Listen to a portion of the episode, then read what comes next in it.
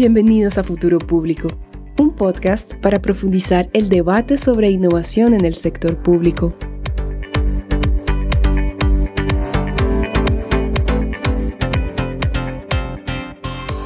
Hola, hola, bienvenidos a un nuevo episodio de Futuro Público. Yo soy Alberto Burst. Y yo soy Ángela Galeano y en el episodio de hoy vamos a conversar con Daniel Abadie sobre su experiencia liderando estrategias de gobierno digital en el caso de Argentina. No se olviden de que todos nuestros episodios y contenido lo encuentran en nuestra web futuropublico.org y también nos encuentran en LinkedIn como Futuro Público.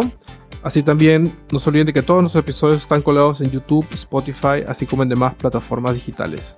Bueno, y sin más preámbulo, empecemos a conversar. Hola Daniel, ¿cómo estás? Bienvenido a Futuro Público, un gustazo tenerte por acá. Hola Eduardo, hola Ángela, ¿cómo están? A ver, para los que no conocen a Daniel, él es consultor en temas de transformación digital con un foco en América Latina para la firma Public Digital con sede en Londres.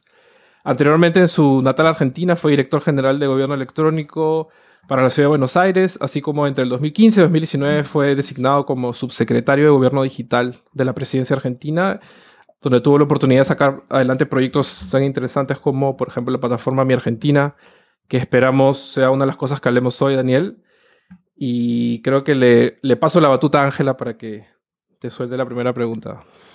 Bueno, gracias. Aquí estamos viendo cómo comenzar este podcast, porque lo queremos hacer mucho también de tu experiencia y las experiencias que has aprendido tanto como servidor público ahorita y eh, antes y ahorita más en tu rol de Public Digital. Y se me ocurrió entonces empezar con una pregunta que es, ¿cuál fue el primer rol que tuviste en el que tú te dijiste, ah, aquí hago cosas de innovación pública o transformación digital para lo público? Es una buena pregunta. Yo arranqué a trabajar en el sector público con 26 años en diciembre del 2007. Eso hace como un montón y, es como otra internet, para decirlo de una manera. Eh, yo venía de la industria privada, la realidad es que nunca había trabajado en el sector público, en los equipos de quien estaba asumiendo como jefe de gobierno de la ciudad de Buenos Aires, que era eh, Mauricio Macri, estaba buscando gente de Internet y estoy haciendo Internet con comillas, y que en un podcast no se ve, pero para que la gente entienda que buscaban gente de Internet. Y gente que me conocía, que había trabajado conmigo en el pasado, me recomendaron y mi primer día eh, trabajando en el sector público en la ciudad de Buenos Aires, eh, primero fui a visitar el call center de la ciudad de Buenos Aires, que era como la línea donde los ciudadanos llamaban para hacer reclamos y denuncias, y era un horror donde no se atendía, donde recibían 5.000 emails por día y con eso pretendían procesar y tenía una infraestructura horrible. Y además era uno de los 28 números de teléfono donde la gente podía llamar y eso ya era complejo. Y después me encontré con un estado donde la administración saliente básicamente se había llevado los discos rígidos de todas las computadoras. Entonces, todo el gobierno que asumía la gestión ese día no tenía información de la gestión anterior. Em, con lo cual me quedé. Eh, en vez de salir despavorido y asustado diciendo esto es inviable, creo que me quedé solo para demostrar que, que nada, me dio bronca y me quedé. Y empecé a instalar sistemas operativos en las computadoras de los gobiernos, porque obviamente era la persona de Internet, y vuelvo a hacer comillas, eh, y, nadie tenía ni idea cómo hacer eso. Em, y después encontré un espacio dentro de ese equipo que era el de atención ciudadana para hacer cosas casi obvias, generar sistemas de turnos o citas online para que la gente pudiera planificar su día y tener una atención física con un turno reservado, una cita reservada. Creé un sistema de reclamos, denuncias y solicitudes para poder hacer un reclamo tipo un 311 en New York o un, quiero reclamar por un bache, un pozo o algo, una rotura en una calle y poder por lo menos tener un número de ticket, un estado de paso a paso de la resolución y además que el Estado pudiera tener datos. E, e integré, si querés, 28 call centers en uno solo, porque siempre es más fácil gestionar una factura que 28 y la verdad que siempre es más fácil llamar a un solo número que a 28 para que te den un servicio. Eh, y esos fueron mis primeros dos años, en el 2007. Pensaba que Internet era deseable. No había Twitter recién salía, eh, recién estaba Facebook. Empezamos a tener reclamos por Twitter, que hoy es un día raro para Twitter, pero eh, empezamos a tener reclamos por Twitter en el 2007, 2008 en realidad. y ese fue como mi primera parte de innovación. Hacer un reclamo de tu ciudad a través de Twitter, 2008. y de ahí como que las cosas fueron creciendo. Y sobre, y sobre eso nos gustaría que nos cuentes, Daniel, eh, ¿cómo, ¿cómo fue este cambio de trabajar para una administración como en Buenos Aires a nivel ciudad para luego pasar a una gestión a nivel nacional? El cambio fue eh, mucho más grande de lo que imaginaba. Eh, yo venía de una ciudad, de ocho años en una ciudad de Buenos Aires, donde ya habíamos unificado todos los sitios en un, en un único dominio, que era buenosaires.gov.ar, había un mapa, habíamos empezado a hacer algo llamado Mi BA, que iba a ser como, lo queríamos llevar a algo llamado Mi Argentina en el futuro, teníamos equipo y teníamos un equipo súper talentoso, pero cuando pasamos a Nación, o cuando por lo menos el presidente me ofrece el cargo en el 2015, yo me encuentro que obviamente la Argentina era diferente a cuanto al mercado y a la industria de tecnología, y después el gobierno nacional tenía muchísimo menos recursos económicos que un gobierno de, la Ciudad de Buenos Aires. Que traducido al español, básicamente éramos pobres y no podía contratar a nadie. ¿Ok? Punto. La realidad es esa. No tenía el dinero para poder pagar un sueldo de gente extremadamente eh, senior y con la experiencia necesaria para hacer lo que quería. Con lo cual tomé la decisión de empezar a buscar gente que ya trabajara en el Estado, que estaba lleno de gente extremadamente talentosa y sin oportunidades y fuimos a tratar de encontrar esas personas, hombres y mujeres que supieran y hicieran las cosas que nosotros queríamos que hagan y que tuvieran ese talento que ya estaban contratadas por el Estado. Entonces armamos un equipo de un montón de gente que trabajaba en el Estado, que tenía habilidades y tenía como comulgaba más o menos las mismas ideas nuestras entre experiencia de usuario, investigación de los usuarios, diseño central de las personas, eh, 100% digital, eh, habilidades del área de Internet y armamos un equipo digital. Y después, eh, la escala de un país como la Argentina, con un territorio tan extenso, con un servicio nacional que le da, eh, que, que, interactúa con 24 provincias o estados, jurisdicciones diferentes en un país completamente federal, es complejo porque tenés que hacer servicios que funcionen en lugares que no tienen conectividad, tenés que hacer servicios que funcionen para el 100% de la población. Digo, el gran desafío dentro del sector público es que, que si bien uno tiene un público cautivo, porque nadie puede elegir otro estado que, el de uno, uno tiene que diseñar los servicios para todos. Entonces es una cuestión de inclusión y es una cuestión de accesibilidad que tienen que ir de la mano. ¿no? Digo, eh, uno hace servicios y lucha contra esas barreras que pueden ser acceso, que pueden ser los skills, ¿entendés? Que puede ser la confianza. Y cuando digo acceso es gente no tiene acceso a Internet, no hay una infraestructura de conectividad. Cuando digo skills es personas que tienen conectividad pero no saben usar Internet, que pueden, pueden resolver usar una red social, pero no saben usar un formulario de gobierno, nunca buscaron trabajo por Internet, no pueden usar productivamente Internet para resolver un servicio que ellos necesitan. Entonces hay una cuestión de conocimiento. Después hay una cuestión de confianza. Eh, la relación Estado y ciudadanos o personas es básicamente, Internet es una cuestión de fe, ¿no? Digo, las cosas uno las hace a través de la computadora o el teléfono y, esperan que ocurran. Digo, uno va y compra algo y espera que llegue a su casa la primera vez que compraste por internet, todos tuvimos esa duda de llegará o no llegará, y el momento que llegó, ese vínculo de confianza está construido. Con el Estado pasa lo mismo, uno va a buscar un servicio y el momento que el servicio no funciona como uno lo espera, ese vínculo de confianza se rompe, es, la línea es extremadamente fina. Eh, entonces tenés que construir y hacer servicios, digo, que sean preciles, es una cuestión de expectativas. Yo siempre digo, un servicio es eso, es hace lo que uno espera que haga. Cualquier resultado que no sea eso está mal y rompe ese, vínculo de, expectativa y de confianza que tienen las personas hacia el, Estado. Los Estados son una industria de servicio, ¿no? Hoy. Me encanta cómo lo pusiste, porque en realidad la confianza en las instituciones y en esa respuesta al Estado está en el centro de todas estas interacciones que ahorita están mediadas por Internet, el Internet entre comillas del 2007 o el Internet del 2023, pero de todas formas, sí, ahí habían dos cositas que me parecieron súper interesantes, si me permito, y ya me permití, que es cuando hablaste de eh, un equipo talentoso, construir ese equipo a nivel nacional con personas que ya estaban contratadas, pero que no tenían oportunidades. ¿A qué te refieres con eso?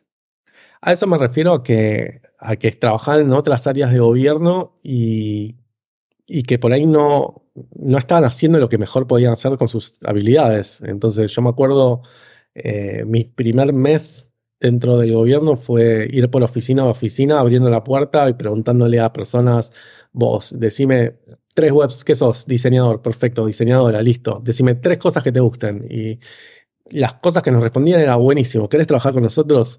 Y así era como, le, pedíamos a gente, o le ofrecíamos a gente cambiarse de área a trabajar con nosotros, ¿entendés? Era como, eh, identificábamos gente que nos parecía talentosa en ciertos equipos de áreas de gobierno y, buscábamos la manera de decir, bueno, pero tal persona, no la busquemos afuera del Estado. Si ya hay una persona que es muy buena haciendo, no sé, infraestructura o haciendo eh, plataformas de interoperabilidad, traigamos a esa persona que ya la conocemos, que ya el Estado le paga un sueldo, ¿por qué no la reubicamos acá, que es el equipo central? ¿no? Digo, y también tiene que ver con, lo hablamos en la pre-entrevista, digo, hay una relación en cuanto a cómo sostener los procesos de tecnología donde es necesario que el know-how se quede en el Estado.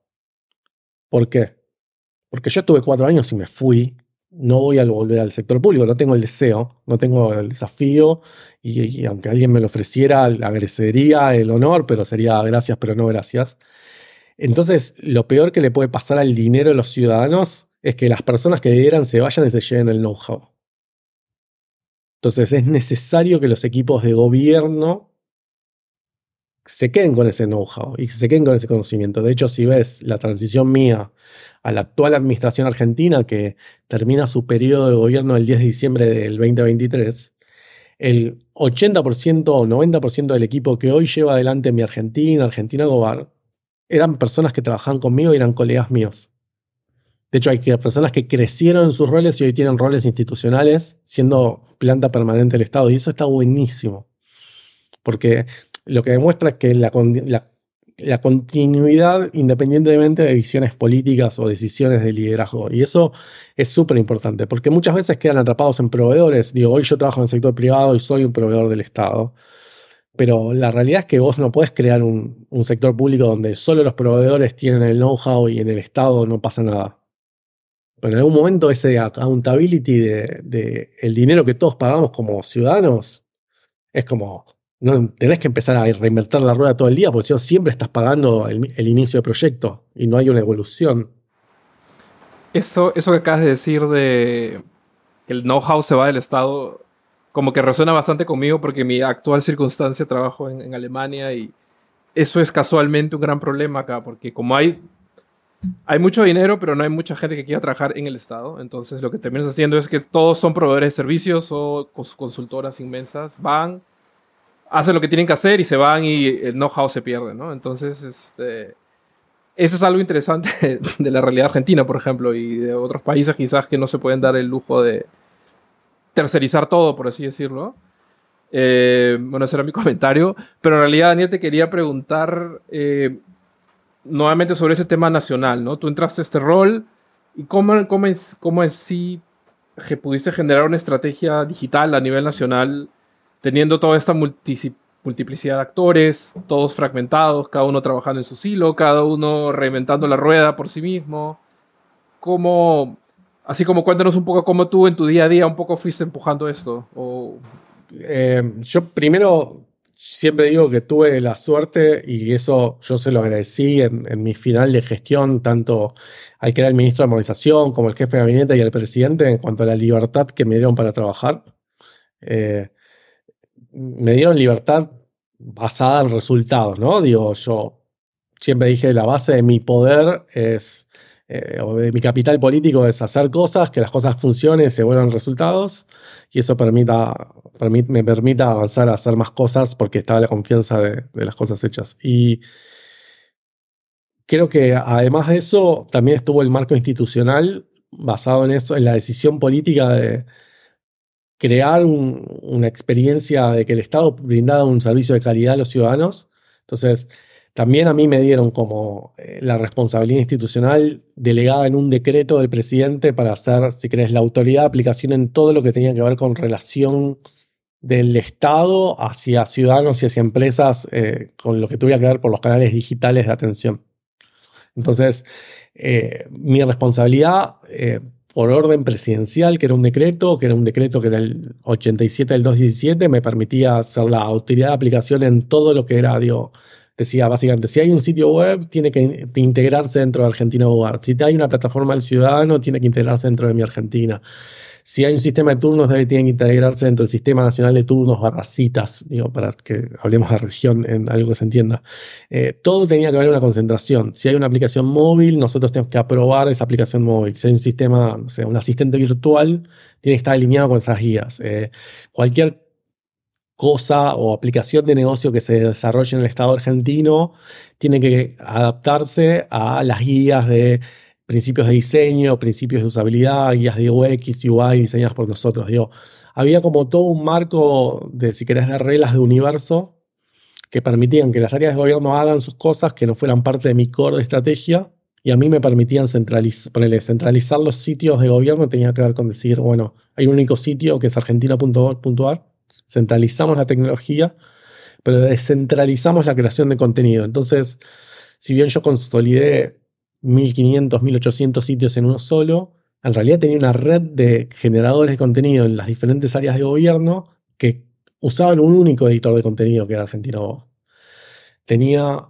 una aplicación que era la plataforma para el ciudadano que era Mi Argentina, que te permitía tener tu billete electrónica con toda tu documentación y todo eso que era como, si querés, la puerta de entrada al ciudadano en su teléfono, pero las áreas de gobierno de atrás lo que hacían era se integraban en esa plataforma, no me cedían sus bases de datos ni me cedían sus, reglas de negocio. Entonces, cada uno mantenía su independencia y su responsabilidad legal de tener los datos, pero toda la experiencia después está centralizada de vuelta. Eh, solo esta discusión de aplicaciones de negocio es vieja y lo digo nosotros en nuestra charla, digo, nadie en el universo piensa en verticales. Nadie piensa en la app, ni en la web, ni en el servicio. Digo, vos no vas al supermercado pensando en verticales, vos vas con tu lista de compra y compras lo que necesitas comprar en Berlín y después te vas a tu casa. No pensás si la góndola, ¿entendés? No entro, eh, el carrito para llevar las cosas, la bolsa. Entonces, esa visión de solo mirar mi, aplicación es equivocada. La gente quiere sacar una licencia de conducir. La licencia de conducir tiene mil pasos que a las personas no le importan, como sacar un turno, como pagarla, como ser atendido en el momento que pidió la cita, como obtenerla, e incluso como tenerla disponible en su teléfono a través de mi Argentina. Todo eso se resume en yo quiero mi licencia de conducir. Lo mismo tiene que ver con quiero un pasaporte, con lo mismo tiene que ver con me quiero retirar barra jubilar, lo mismo, ¿entendés? Digo, la gente ve horizontales todo el día. Esa definición de negocio tiene que ver con cómo cambia diseño. Porque si vos vas a, no sé, a los años 90 y querías abrir una cuenta de banco, en un banco, para guardar plata en un banco, y la querés abrir hoy, el proceso es completamente diferente el objetivo final es el mismo, tener una cuenta de banco para poner dinero. ¿Ok? No cambió. Pero el proceso es diferente, porque cambió la tecnología, los, los servicios tienen que evolucionar. Entonces, vos lo único que querías hacer, claro, era guardar dinero en un banco. Sí, como también evolucionan los touchpoints con el ciudadano y en qué momento, antes sin un eh, celular, pues para qué yo iba a tener esa necesidad de tener mi licencia de conducción ahí, por ejemplo.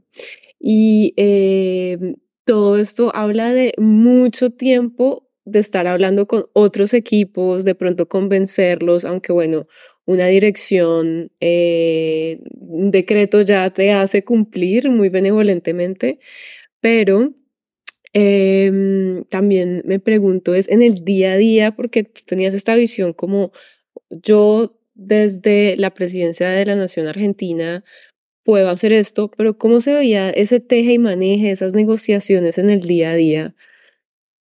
Bueno, en el día a día, eh, la realidad es que no había, más allá de tener la relación institucional que te permitía, si querías tener el poder de veto y tener la voz final en cuanto a algún servicio, no era tan simple. Todo, como todo proceso de confianza, y vuelvo sobre la confianza que hablábamos antes, también tiene que ver con las relaciones dentro del gobierno. Transformar digitalmente un gobierno no tiene que ver con tecnología, tiene que ver con es una cuestión de personas. Yo, los digitales, eso. Digital es agarrar las herramientas de la internet y hacer cosas para responder a, las expectativas de las personas. Eso es como, si quieres, el mantra de Public Digital que te lo puedo traer hasta acá. Tiene que ver con. Eh, son 100% relaciones de personas y cuando vos intentás cambiar la forma en que un organismo funciona, que es muy vertical, al fin del día estás imponiendo, tratando de imponer otra idea de funcionamiento a alguien que está muy acostumbrado a esa idea de funcionamiento, lo cual genera una fricción en cuanto a miedos, a cuanto a ceder poder, eh, a cuanto dudas. Entonces, la realidad es que nosotros logramos llegar a ese, si querés, punto de inflexión con los servicios, eh, sobre todo con mi Argentina. Eh, recién cuando tuvimos un servicio muy popular como la licencia de conducir. No así nos pasó con los sitios web, que ya, yo ya venía con la experiencia de la ciudad de Buenos Aires, y donde el obvio para mucha gente que había saldado el salto de la ciudad al gobierno nacional era, bueno, Daniel resuelve la parte web y eso ya estaba probado que funcionaba. Entonces yo no tenía que evangelizar a la gente, necesitamos un sitio único. Sí tuve que convencer y muchísimo trabajo de evangelizar a las personas dentro del gobierno de que mi Argentina era un camino válido. Porque no era algo que estaba en el roadmap, no era algo que alguien había pedido.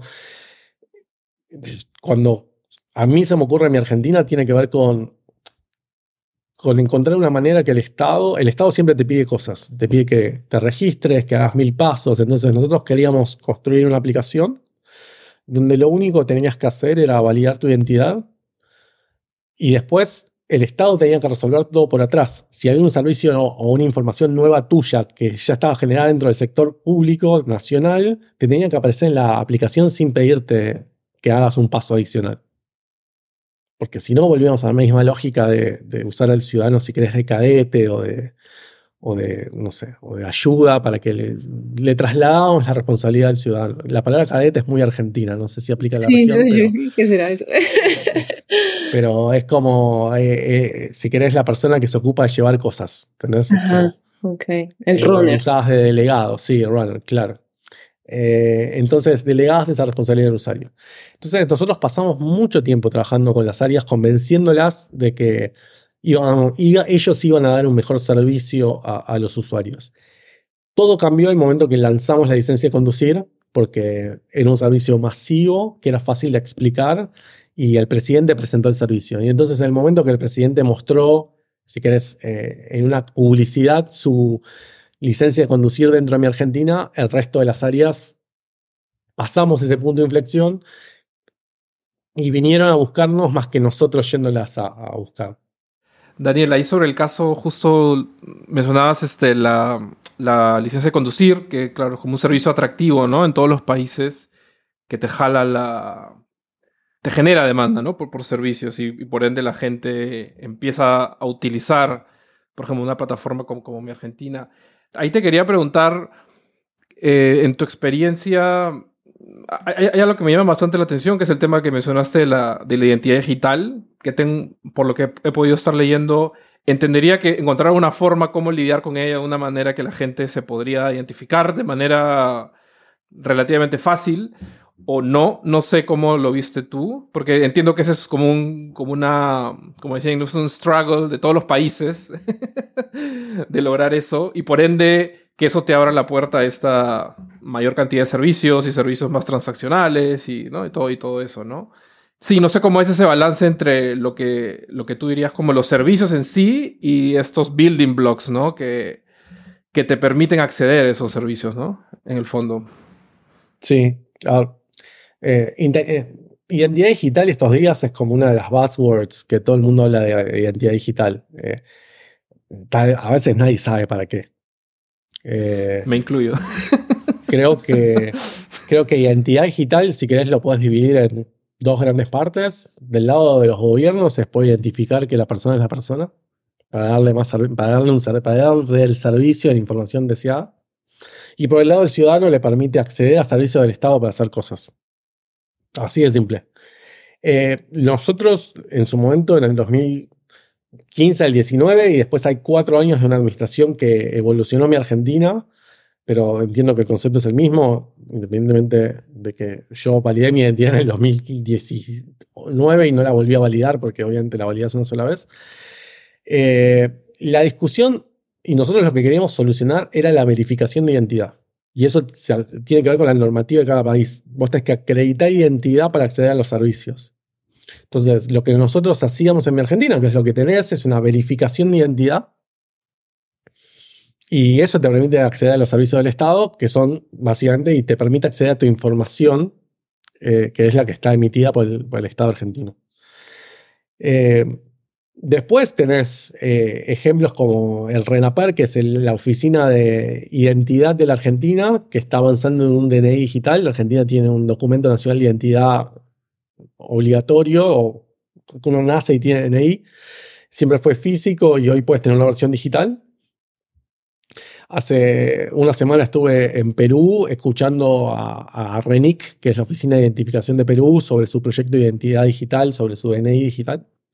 Y acá tiene que ver sobre los casos de uso. Lo que hay que encontrar es un caso de uso donde a uno le soliciten presentar su identidad digital en algún lado. Entonces, eh, yo lo que hago, si querés, en mi etapa post-gobierno, es preguntarle mucho a las organizaciones con las que trabajamos en cuál es el caso de uso para lo que quieres hacer. La pregunta es a ustedes cuántas veces le han pedido su identidad, que muestren su pasaporte, su DNI en Berlín. Eh, ¿Entendés? Digo, ese es el punto. Tal vez es un, es un modelo más eh, de gobiernos, empresas, y este es un ejemplo de cómo lo hace la Oficina de Identificación Argentina, donde el servicio de identificación biométrica de identidad digital lo tienen los bancos y entonces te permite abrir una cuenta desde el teléfono. Y eso es un servicio de plataforma de gobierno que tiene un costo para el privado, pero que permite crear valor económico sobre eso. Porque ahí sí tengo que acreditar o presentar mi identidad. Ahora, si yo voy a tener todas mis credenciales dentro de una billetera, dentro del teléfono, es también pues, es una cuestión de verificación. La pregunta es cuál es el caso de uso. Después podemos definir cualquier tipo de tecnología, podemos hablar de blockchain, podemos no hablar de blockchain, podemos hablar de un DNI, podemos hablar de un certificado que se descarga dentro del teléfono. Digo, la tecnología es un tema, el caso de uso es otro. Yo, para mi Argentina, tomé la, la necesidad legal de cubrir la identificación del usuario, porque legalmente yo no te podía mostrar tu licencia de conducir si no acreditaba que vos eras vos. ¿Cómo lo resolvimos? Usando este servicio del Renaper, que era dentro de mi Argentina, verificabas la identidad haciéndote una selfie y eso yo terminaba internamente haciendo un proceso diciendo Daniel es Daniel. Y eso, bueno, sabes, em, tengo una pregunta y es un poco hablando de identidad digital y que es un tema súper buzzword y que todos los gobiernos lo quieren implementar. Tú tienes una experiencia bien precisa frente a eso con lo que hiciste en Argentina con la licencia de conducción. Ahorita yo quiero preguntarte es, ya hablamos de Daniel cuando llegó del sector privado a la ciudad de Buenos Aires, de Daniel cuando se fue de Buenos Aires a la visión de país. Y ahorita quiero saber ese Daniel con todas esas experiencias que vuelve al sector privado o digamos en public digital, ¿cuáles son el top tres de los temas o de las lecciones aprendidas que implementas en este rol eh, con public digital? Creo que mi lecciones aprendidas tienen que ver con, si querés, primero es el foco. Eh, algo que, si ustedes me preguntan, voy a cambiar tu pregunta para volver a tu pregunta. Si vos me preguntaras qué, haría diferente si volviera al gobierno nacional, eh, con la experiencia del gobierno nacional, es el no perder el foco. Tanta, a veces la responsabilidad uno empieza diciéndole que sí a todo. Y, y eso, si querés, te quita, la energía es una sola, con lo cual te quita del norte de solo hacer, si querés, lo que tenés que hacer, digo, porque querés cumplir con todo y todo, cumplir, la demanda es infinita, ¿entendés? Entonces, esa pérdida de foco es pérdida de energía en algún punto y pérdida de tiempo de tomar decisiones. Eh, en cuatro años yo siempre digo lo mismo, se piensa muy poco en el gobierno. Y se piensa muy poco, tiene que ver que con pocas horas dedicar a pensar los problemas, porque obviamente la coyuntura de tener que lanzar en cuatro años cosas, inevitablemente el, tiempo de planificación es, es menos del, necesario. Y eso te obliga a ser ágil y a hacer pedazos muchísimo más chiquitos y en algún punto está buenísimo porque sos 100% ágil en hacemos alfas, probamos, ajustamos, probamos, pero en el diseño requiere más tiempo, requiere más foco, requiere más energía. Eso por un lado. Después, la otra parte tiene que ver con, con la estrategia. Yo, cosas que aprendí es que uno tiene que, si querés, casarse con la estrategia y no con la tecnología. Eh, esto es una maratón a largo plazo, eh, que, donde uno tiene que entender claramente la estrategia y hacia dónde va, y la tecnología va a cambiar. De hecho, la tecnología del 2007 no es la misma del 2010, no es la misma del 2015, no es la misma del 2019 y no es la misma del 2023. Los cambios son gigantes y esos cambios hacen que una elección basada solo en la tecnología como punto principal te deje preso de algo que el día de mañana no puedes evolucionar. ¿Sí? Digo, históricamente las áreas de beneficios sociales en la región hacían sistemas en COBOL y nunca los pudieron cambiar porque quedaron presos en, su tecnología. Digo, ah, yendo un ejemplo práctico. Y esa parte va conectada a la tercera enseñanza de qué hago hoy, que tiene que ver que yo cuando hablo con, cuando trabajamos con gobiernos y a mí me toca por ahí tener los roles con la gente que está a cargo de los liderazgos, como ministras, ministros y demás, y después con equipos de producto. Con los equipos de producto hablo de foco y hablo, mucho de la bajada de la estrategia de cómo, cómo pensar a largo plazo y cómo transferir conocimiento. Y después, yo lo que le digo a todos los que son líderes hoy es que esto en realidad es hacer digital si querés, o innovación en el sector público, es como hablar de pasado, presente y futuro. Es uno en el rol que está, construye sobre lo que alguien construyó, y alguien que te va a reemplazar va a construir sobre lo que vos construiste. Con lo cual tu estrategia tiene que ser lo suficientemente flexible y obvia para la persona que te reemplace, que no sabes quién es, no tenés ni idea de cómo piensa, ni si, si comulga con tus ideas, tiene que ser tan obvia, tan flexible que cualquier persona que venga se siente, mire lo que vos decidiste y diga, ah, esto está ok, es por acá. Es esa simpleza. ¿Ok? ¿Cómo lo sustento? En que la administración actual, lo único que no tocó una coma fue Argentina o de mi Argentina. Continuaron el proyecto y es de lo único que habla la administración hoy y los que la siguen evolucionando y creciendo y le agregan cosas que nosotros ni siquiera habíamos pensado. Digo, es eso, es dejar una base para que alguien venga, crezca y evolucione algo, sabiendo que la estrategia al final es obvia, digo, y es simple, y se entiende y, va por el camino correcto. Nada, yo creo que con eso ya vamos cerrando el episodio. Nuevamente, mil gracias por por, por, darte un tiempito para hablar con nosotros y yo creo que has dejado ahí un par de, como decimos en Perú, pepitas para que la gente, no sé, le dé una pensada. Pero nada, Daniel, un, abrazo. Gracias. Por favor, ha sido un placer. Gracias. Mil gracias, Daniel. Estás muy bien y qué bueno que sigas en, en el día en Argentina. Gracias. Y bueno, con eso concluiremos el episodio de hoy. No se olviden de que todos nuestros episodios están colgados en Spotify, YouTube, así como en demás plataformas digitales y que siempre nos pueden ubicar en nuestra web futuropublico.org o si no vía LinkedIn como Futuro Público. Y creo que ya con eso podríamos concluir el episodio. Les agradecemos por escucharnos hasta este punto y nada, cuídense, un abrazo fuerte. Chao. Chao.